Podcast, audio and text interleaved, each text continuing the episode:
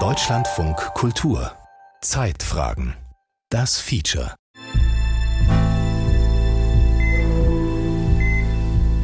Also in den chirurgischen Fächern ist es so, dass die Chirurgen, die ich kenne, alle sagen, ihnen wird von Anfang an gespiegelt, wenn du Kinder willst, bist du hier falsch. Wir hatten mal sieben Schwangerschaften gleichzeitig und so. Da hatten wir mal überlegt, ob wir hier irgendwie eine, eine Art Elterninitiative gründen können und unsere Kinder hier in der Räumlichkeit in der Klinik betreuen lassen können. Und dann war aber, keine Ahnung, das Waschbecken 20 cm zu hoch oder irgendeine so Grütze. Ich meine, das ist ja letzten Endes Prototyp für unsere deutsche Problematik, dass wir uns völlig handlungsunfähig machen durch irgendwelche komischen Regularien, die wir einhalten müssen. Und das ist ja schön, wenn es dann eine Frau in den bestehenden Strukturen geschafft hat, aber das bedeutet eigentlich nicht viel. Ne? Also das ist dann, äh, kann dann auch mal Zufall sein oder dass man eben quasi in, in diesen Strukturen einfach irgendwie mitgemacht hat, weil es gepasst hat. Studiert, promoviert, aussortiert. Wenigen Frauen in der Medizin gelingt der Aufstieg. Ein Feature von Catalina Schröder.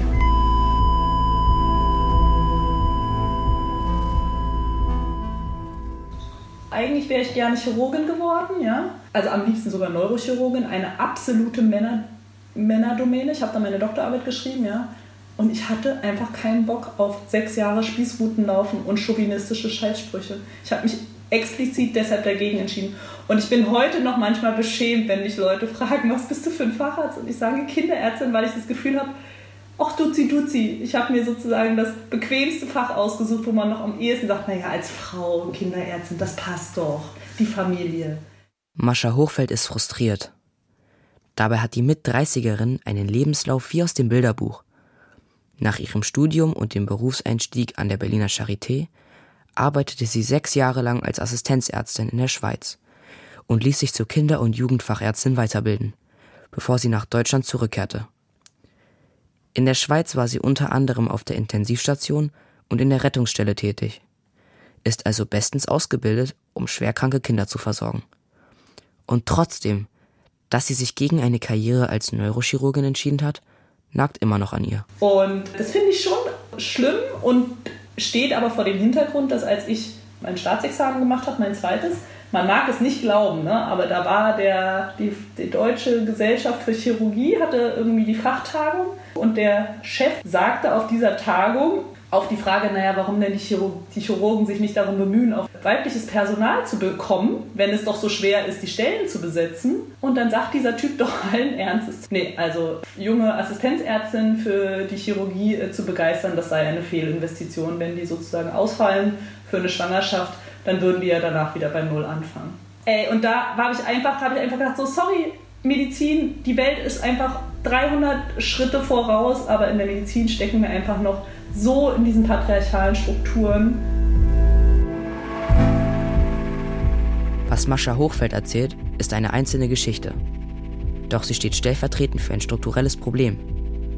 Viele Frauen entscheiden sich gegen ein bestimmtes Fachgebiet.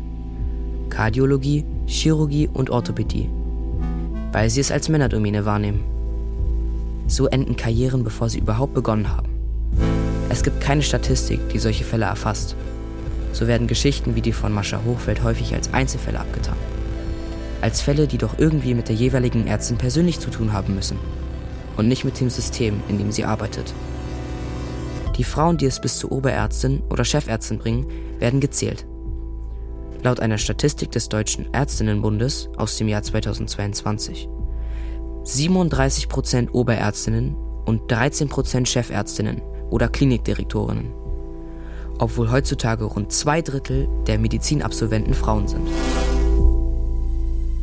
Aber ich bin halt eine Frau, ja, und deshalb wird einfach davon ausgegangen, dass ich eine Krankenschwester bin. Das schlägt einem jeden Tag fünfmal ins Gesicht. In Fachrichtungen wie Chirurgie mit langen Operationszeiten und einem schwer planbaren Dienstschluss ist der Frauenmangel noch eklatanter.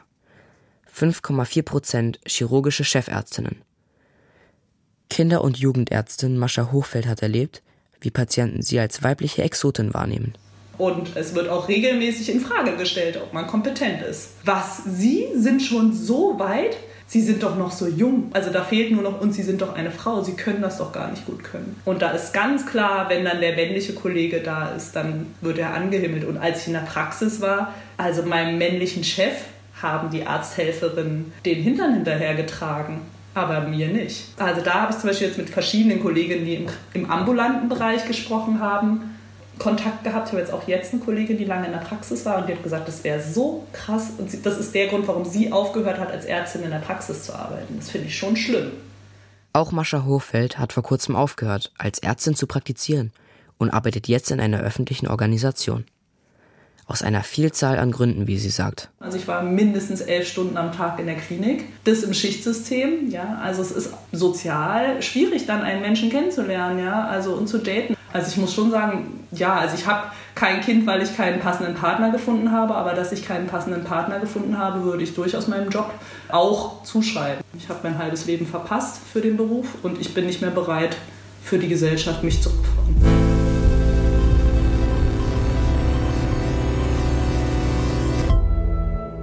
Mascha Hochfeld ist eine Ärztin, die Deutschland dringend braucht.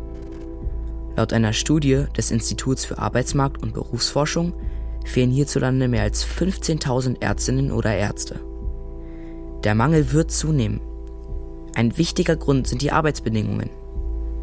Laut einer Umfrage der Ärztegewerkschaft Marburger Bund vom Februar 2022 fühlen sich 91 Prozent aller Klinikärztinnen und Ärzte durch die hohe Arbeitsbelastung regelmäßig erschöpft. Knapp ein Viertel in kommunalen Krankenhäusern sieht die berufliche Zukunft außerhalb der Klinik. Frauen entscheiden sich dann häufiger als Männer, eine eigene Praxis zu gründen. Laut einer Analyse der APO-Bank von 2019 waren es 60 Prozent. Allerdings drohen auch im ambulanten Bereich massive Probleme. Etwa in Mascha Hochfelds Fachbereich. 25 Prozent der aktuell praktizierenden Kinder- und Jugendärztinnen werden aus Altersgründen in den nächsten zwei Jahren aus dem Dienst ausscheiden. Was muss passieren? Wie lässt sich der Job mit dem Privat- und Familienleben vereinbaren? Chirurgin und Mutter? Kardiologin und Mutter? Wie geht das? Was muss passieren, damit Männer und Frauen den Mangel gemeinsam abfedern und beide Medizinkarriere machen können?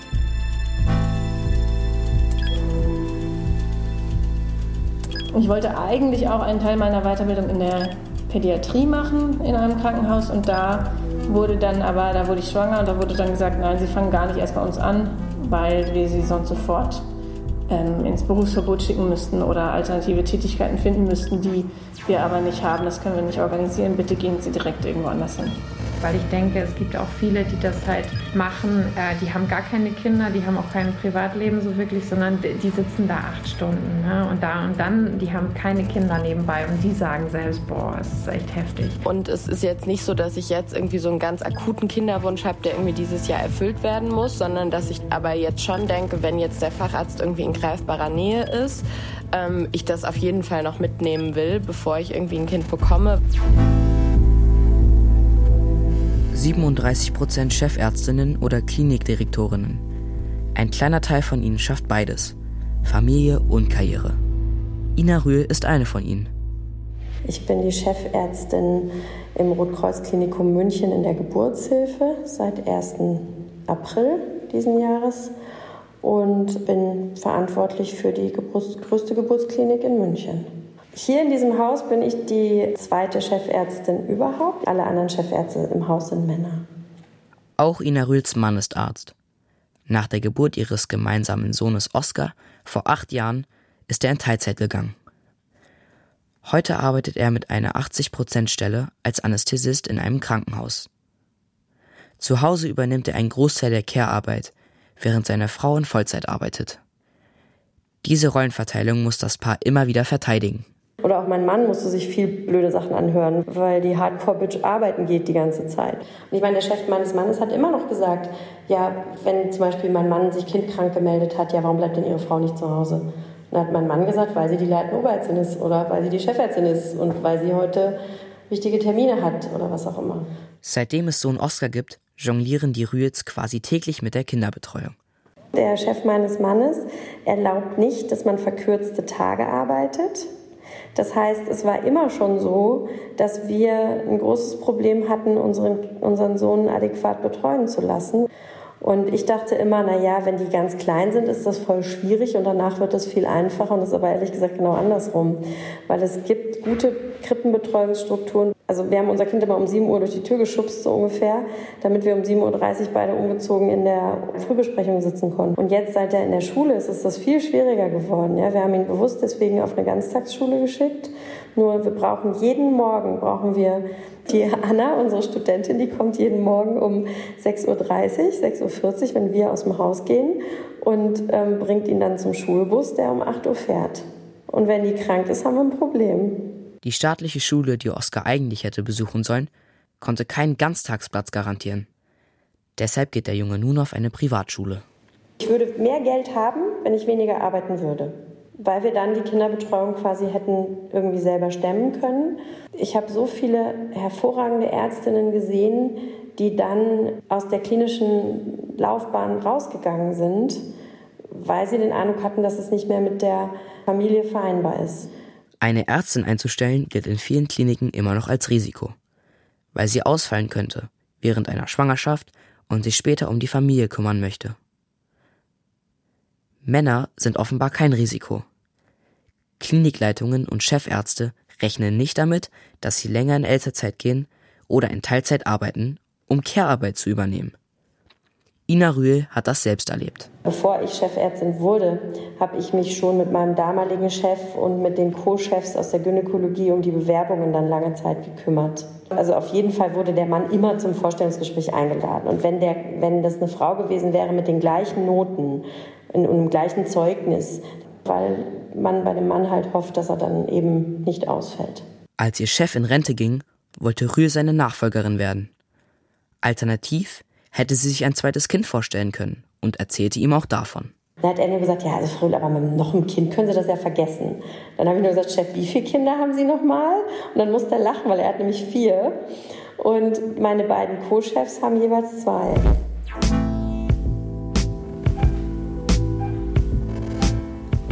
Je nach Fachrichtung dauert die Weiterbildung zur Fachärztin zwischen fünf und sieben Jahren in Vollzeit. Viele Ärztinnen sind in dieser Phase Ende 20 bis Ende 30. Ein typisches Alter zum Kinderkriegen. Hier zeigen sich erste messbare Unterschiede in den Karrieren von Ärztinnen und Ärzten. Ich bin äh, Ärztin in Weiterbildung für Unfallchirurgie und Orthopädie und bin jetzt in meinem sechsten Weiterbildungsjahr. Lisa Roche und ihr Mann, der in der freien Wirtschaft arbeitet, haben zwei Kinder, die 2018 und 2021 geboren sind. Um Fachärztin für Unfallchirurgie und Orthopädie zu werden, muss Roche eine bestimmte Anzahl an Operationen durchführen. Nur in vielen Krankenhäusern gilt für schwangere Chirurginnen ein pauschales Beschäftigungsverbot. Da gibt es eine ganze Reihe an Risikofaktoren, die man berücksichtigen muss, zum Beispiel Röntgenstrahlung, zum Beispiel Infektionsrisiko, zum Beispiel Nachtarbeit, zum Beispiel schweres Heben, langes Stehen. Das sind natürlich alles Dinge, die während des Berufsalltages einer Chirurgin auftreten und die das Potenzial haben, die Schwangere oder das Kind zu gefährden. Man muss allerdings an der Stelle auch gleich sagen, das ist sehr gut wissenschaftlich untersucht, sodass es prinzipiell möglich wäre, weiter zu operieren, auch in der Schwangerschaft. Haben angehende Chirurginnen nicht die Möglichkeit, während einer Schwangerschaft zu operieren, verlängert sich ihre Weiterbildungszeit. In allen sogenannten schneidenden Fächern geraten betroffene Ärztinnen hier das erste Mal zeitlich ins Hintertreffen. Von der Unfallchirurgie über die Zahnmedizin bis zur Gynäkologie. Jedes Jahr hunderte Frauen. Doch es gibt Spielräume. Das Mutterschutzgesetz regelt die Situation nicht eindeutig. Dort heißt es, dass, Zitat, die Arbeitgeberin bzw. der Arbeitgeber eine werdende Mutter so beschäftigen muss, dass sie vor Gefahren für Leben und Gesundheit ausreichend geschützt ist. Zitat Ende. Viele Kliniken fürchten von einer schwangeren Frau verklagt zu werden, wenn sie ihr das Operieren erlauben und der Frau oder dem Ungeborenen dabei etwas zustößt. Dokumentiert sind solche Klagen in Deutschland bislang nicht. Also als ich das erste Mal 2018 schwanger war, hatte ich das Glück, in einem Haus zu sein, wo vor mir eine Schwangere diesen Weg schon begangen äh, war. Ähm, sie hatte das Ganze die ganzen Schutzmaßnahmen schon mit der Betriebsärztin einmal durchgesprochen und einmal erprobt, sodass die Betriebsärztin damals schon relativ genau wusste, wir haben hier eine schwangere Chirurgin, das und das äh, müssen wir berücksichtigen. In der Theorie. In der Praxis durfte Lisa Roche nur unter einer Bedingung operieren. Der diensthabende Narkosearzt oder die Narkoseärztin verwendete kein Narkosegas. Denn es ist unklar, ob Narkosegas dem ungeborenen Kind schaden kann. Narkosespritzen allerdings wurden in dem Krankenhaus, in dem Lisa Roche damals arbeitete, nicht häufig genutzt. Und das hat leider dazu geführt, dass es für mich täglich eine Diskussion gab mit den zuständigen Anästhesisten. Das lief dann mal besser oder mal schlechter, je nachdem, wer mit mir im OP-Saal war. Aber für eine Schwangere, die arbeiten möchte und dann täglich am Morgen erst einmal rumdiskutieren muss, ob sie denn nun heute operieren darf oder nicht, ähm, ist das natürlich dann auch noch eine zusätzliche, ja, auch psychische Belastung und natürlich auch ähm, Zeit, die draufgeht, bis es dann endlich losgeht mit dem Arbeitstag. Etwa jede zweite OP konnte Lisa Roche übernehmen. Vornehmlich dann, wenn eine Frau für die Narkose mit im Operationssaal war. Bestanden die Anästhesisten darauf, ein Narkosegas zu nutzen, musste die schwangere Chirurgin die Gefahr tolerieren oder sich selbst darum kümmern, dass eine Kollegin oder ein Kollege sie am Tisch vertrat. Das zweite Mal war Lisa Roche noch immer in der Weiterbildung zur Fachärztin schwanger während der Corona-Pandemie. Sie erhielt ein pauschales Beschäftigungsverbot. Schließlich wusste zu Beginn der Pandemie niemand, welche Folgen das Virus für ein Ungeborenes haben könnte. Im Verlauf der Pandemie zeigte sich aber dann immer mehr, dass man auch mit entsprechenden Schutzmaßnahmen eigentlich unter Corona weiterarbeiten kann. Es gab eine gewisse Phase, da war eigentlich meiner Meinung nach der OP-Saal der sicherste Arbeitsplatz, wenn nicht sogar bundesweit. Da gab es hohe Sicherheitsvorschriften, dass nur Patienten im OP-Saal durften in einen Corona-negativen OP-Saal, die Corona-negativ getestet waren. Doch ihr Beschäftigungsverbot blieb bestehen. Ihre Weiterbildungszeit verlängerte sich um die Dauer der Schwangerschaft und Elternzeit. Gut eineinhalb Jahre. Für Lisa Roche hatte das Konsequenzen. Wer nicht operiert, kommt aus der Übung. Während Schwangere oft unfreiwillig zur Pause gezwungen sind, bauen die Kollegen ihre Fähigkeiten aus und ziehen an ihren Kolleginnen vorbei. Inzwischen ist Lisa Roche zurück im Beruf, in Vollzeit. Das war ihr Wunsch, aber auch eine Notwendigkeit. Zum einen ist es mir möglich, in Vollzeit zu arbeiten, da die Kinderbetreuung oder mein Mann und ich die Kinderbetreuung relativ ebenbürtig gestalten. Zum anderen ist aber natürlich auch der Grund, dass ich nicht noch eine weitere Verlängerung meiner Weiterbildungszeit möchte. Denn in Teilzeit würde sich das Ganze ja noch einmal weiter verlängern und irgendwann möchte man natürlich auch gerne seinen Facharzt abschließen. Beschäftigungsverbot und Elternzeit haben für Ärztinnen oder in selteneren Fällen Ärzte auch einen finanziellen Nachteil. Je länger die Weiterbildungszeit dauert, desto später erhalten sie ein Fachärztinnengehalt. Und je später sie als Fachärztinnen, Oberärztinnen oder Chefärztinnen arbeiten, desto geringer fällt später die Rente aus. Wieso kann ich nicht von zu Hause einen Arztbrief schreiben? Selbstverständlich geht es. Was wir in den Krankenhäusern unbedingt brauchen für Kolleginnen, aber auch für Kollegen, sind Betreuungszeiten während der Zeiten, wo die Kinderbetreuung üblicherweise zu hat. Also ich sag mal in den Sommerferien, in den Osterferien und so weiter. Und dann habe ich reduziert und zwar so, dass ich jeden Tag da war und immer etwas früher gegangen bin. Und mein Chef kam deutlich besser damit zurecht, dass ich jeden Tag irgendwie da bin und jeden Tag selber das Problem habe, die Arbeit zu schaffen, die da ist. Viele Ärztinnen sagen, Karriere in Teilzeit ist deshalb so schwierig, weil Teilzeit in ihrer Branche noch viel seltener ist als beispielsweise unter Lehrkräften oder Erzieherinnen. Dazu kommen verkrustete Strukturen und Chefs, die in Anführungsstrichen schon immer in Vollzeit gearbeitet haben.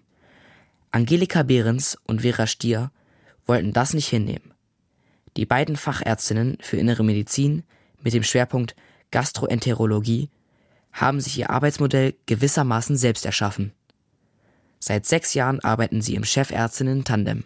Der medizinische Vorstand, der war relativ schnell mitzunehmen, muss man sagen. Und man muss auch sagen, dass die beiden vorhergehenden Chefärzte so ein bisschen aus ähm, ja, Überlastung durch Administration und so ähm, Gesamtsituation dann beide in die Niederlassung gegangen sind. Und ich glaube, das ist auch so ein bisschen ähm, die Idee war, naja, wenn es zwei sind, dann kann man sich irgendwie ja, Sonnenstunden und Leid irgendwie besser teilen. Und das ist, glaube ich, auch tatsächlich so.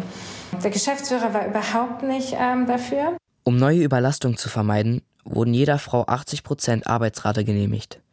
Für die Klinik bedeutet das Modell also erstmal eine finanzielle Mehrbelastung. Wir bauen uns einfach die Welt so, wie wir das möchten und nicht so, wie es vorgegeben ist. Und ich glaube, dieses ähm, bisschen out-of-the-box-Denken ist jetzt irgendwie ähm, jetzt nicht ganz verbreitet. Und das Zweite, für so ein Doppel brauche ich natürlich auch einen Partner, dem ich 150 Prozent vertraue.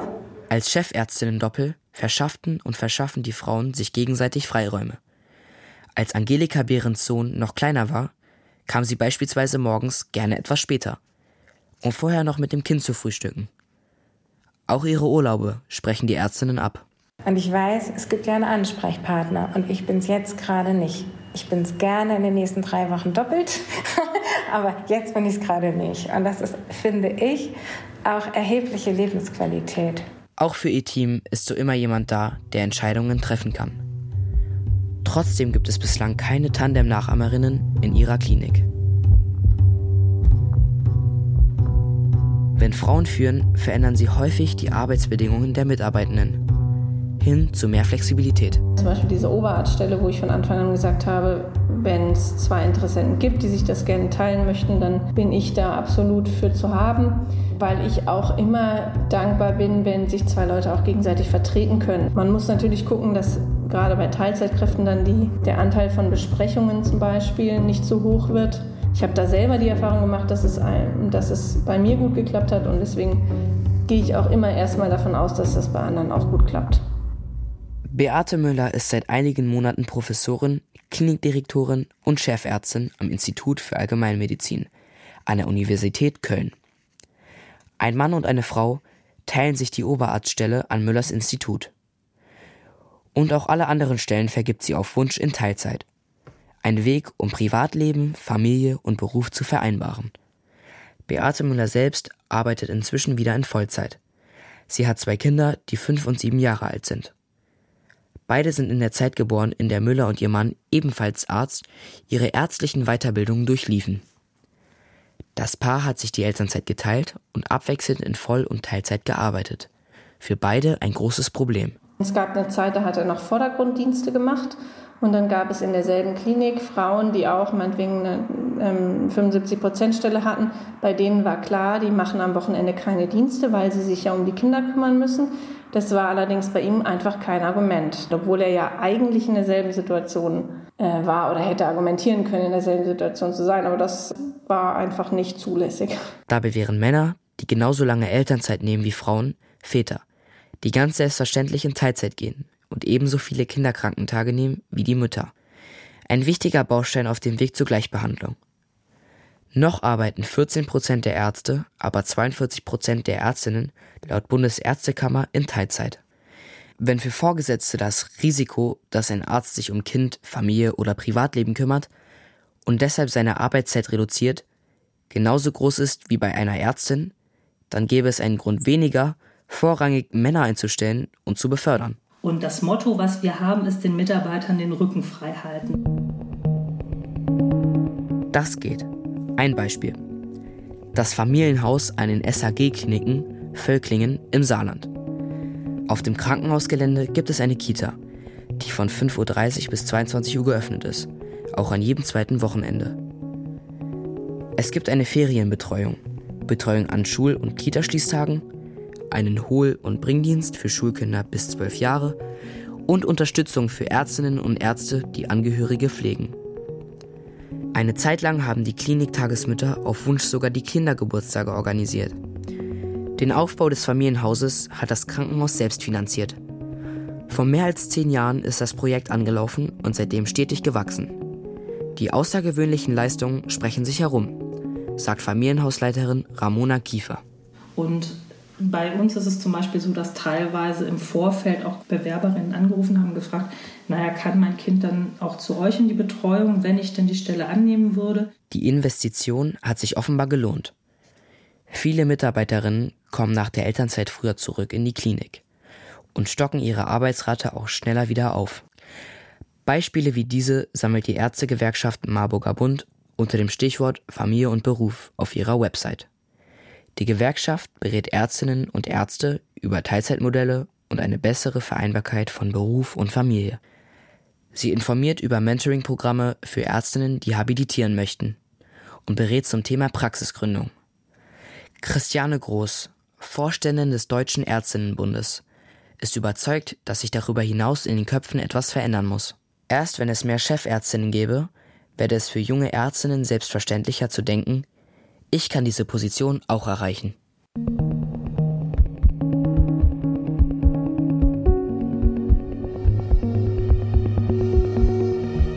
Die einzigen Leute, glaube ich, die ich kenne, die Facharztausbildung in Teilzeit machen, sind Männer. Da sind dann die Chefs auch einmal ganz großzügig, ja, wo man sich denkt, so, ah, der tolle, fürsorgliche Vater, ach, sie wollen reduzieren, klar, gar kein Problem. Aber wenn man als Frau sagt, und ich möchte gerne eine Teilzeitstelle für meine Facharztausbildung, dann wird gesagt, nee, das geht nicht, damit ist der Stationsbetrieb nicht zu stemmen. Wir werden, glaube ich, auf eine Katastrophe zusteuern in den nächsten Jahrzehnten, weil wir irgendwann niemanden mehr finden, der auch bereit ist, diesen Job überhaupt zu machen. Aber wir dürfen ja nicht zu dem Schluss kommen, und auch da gibt es Kolleginnen, die sowas sagen, die sagen, nein, der Arztberuf ist mit Familie, also mit Kindern nicht vereinbar. Und das ähm, bin ich nicht bereit zu akzeptieren, weil ich finde schon, dass wir diesen Anspruch haben müssen, dass das möglich ist.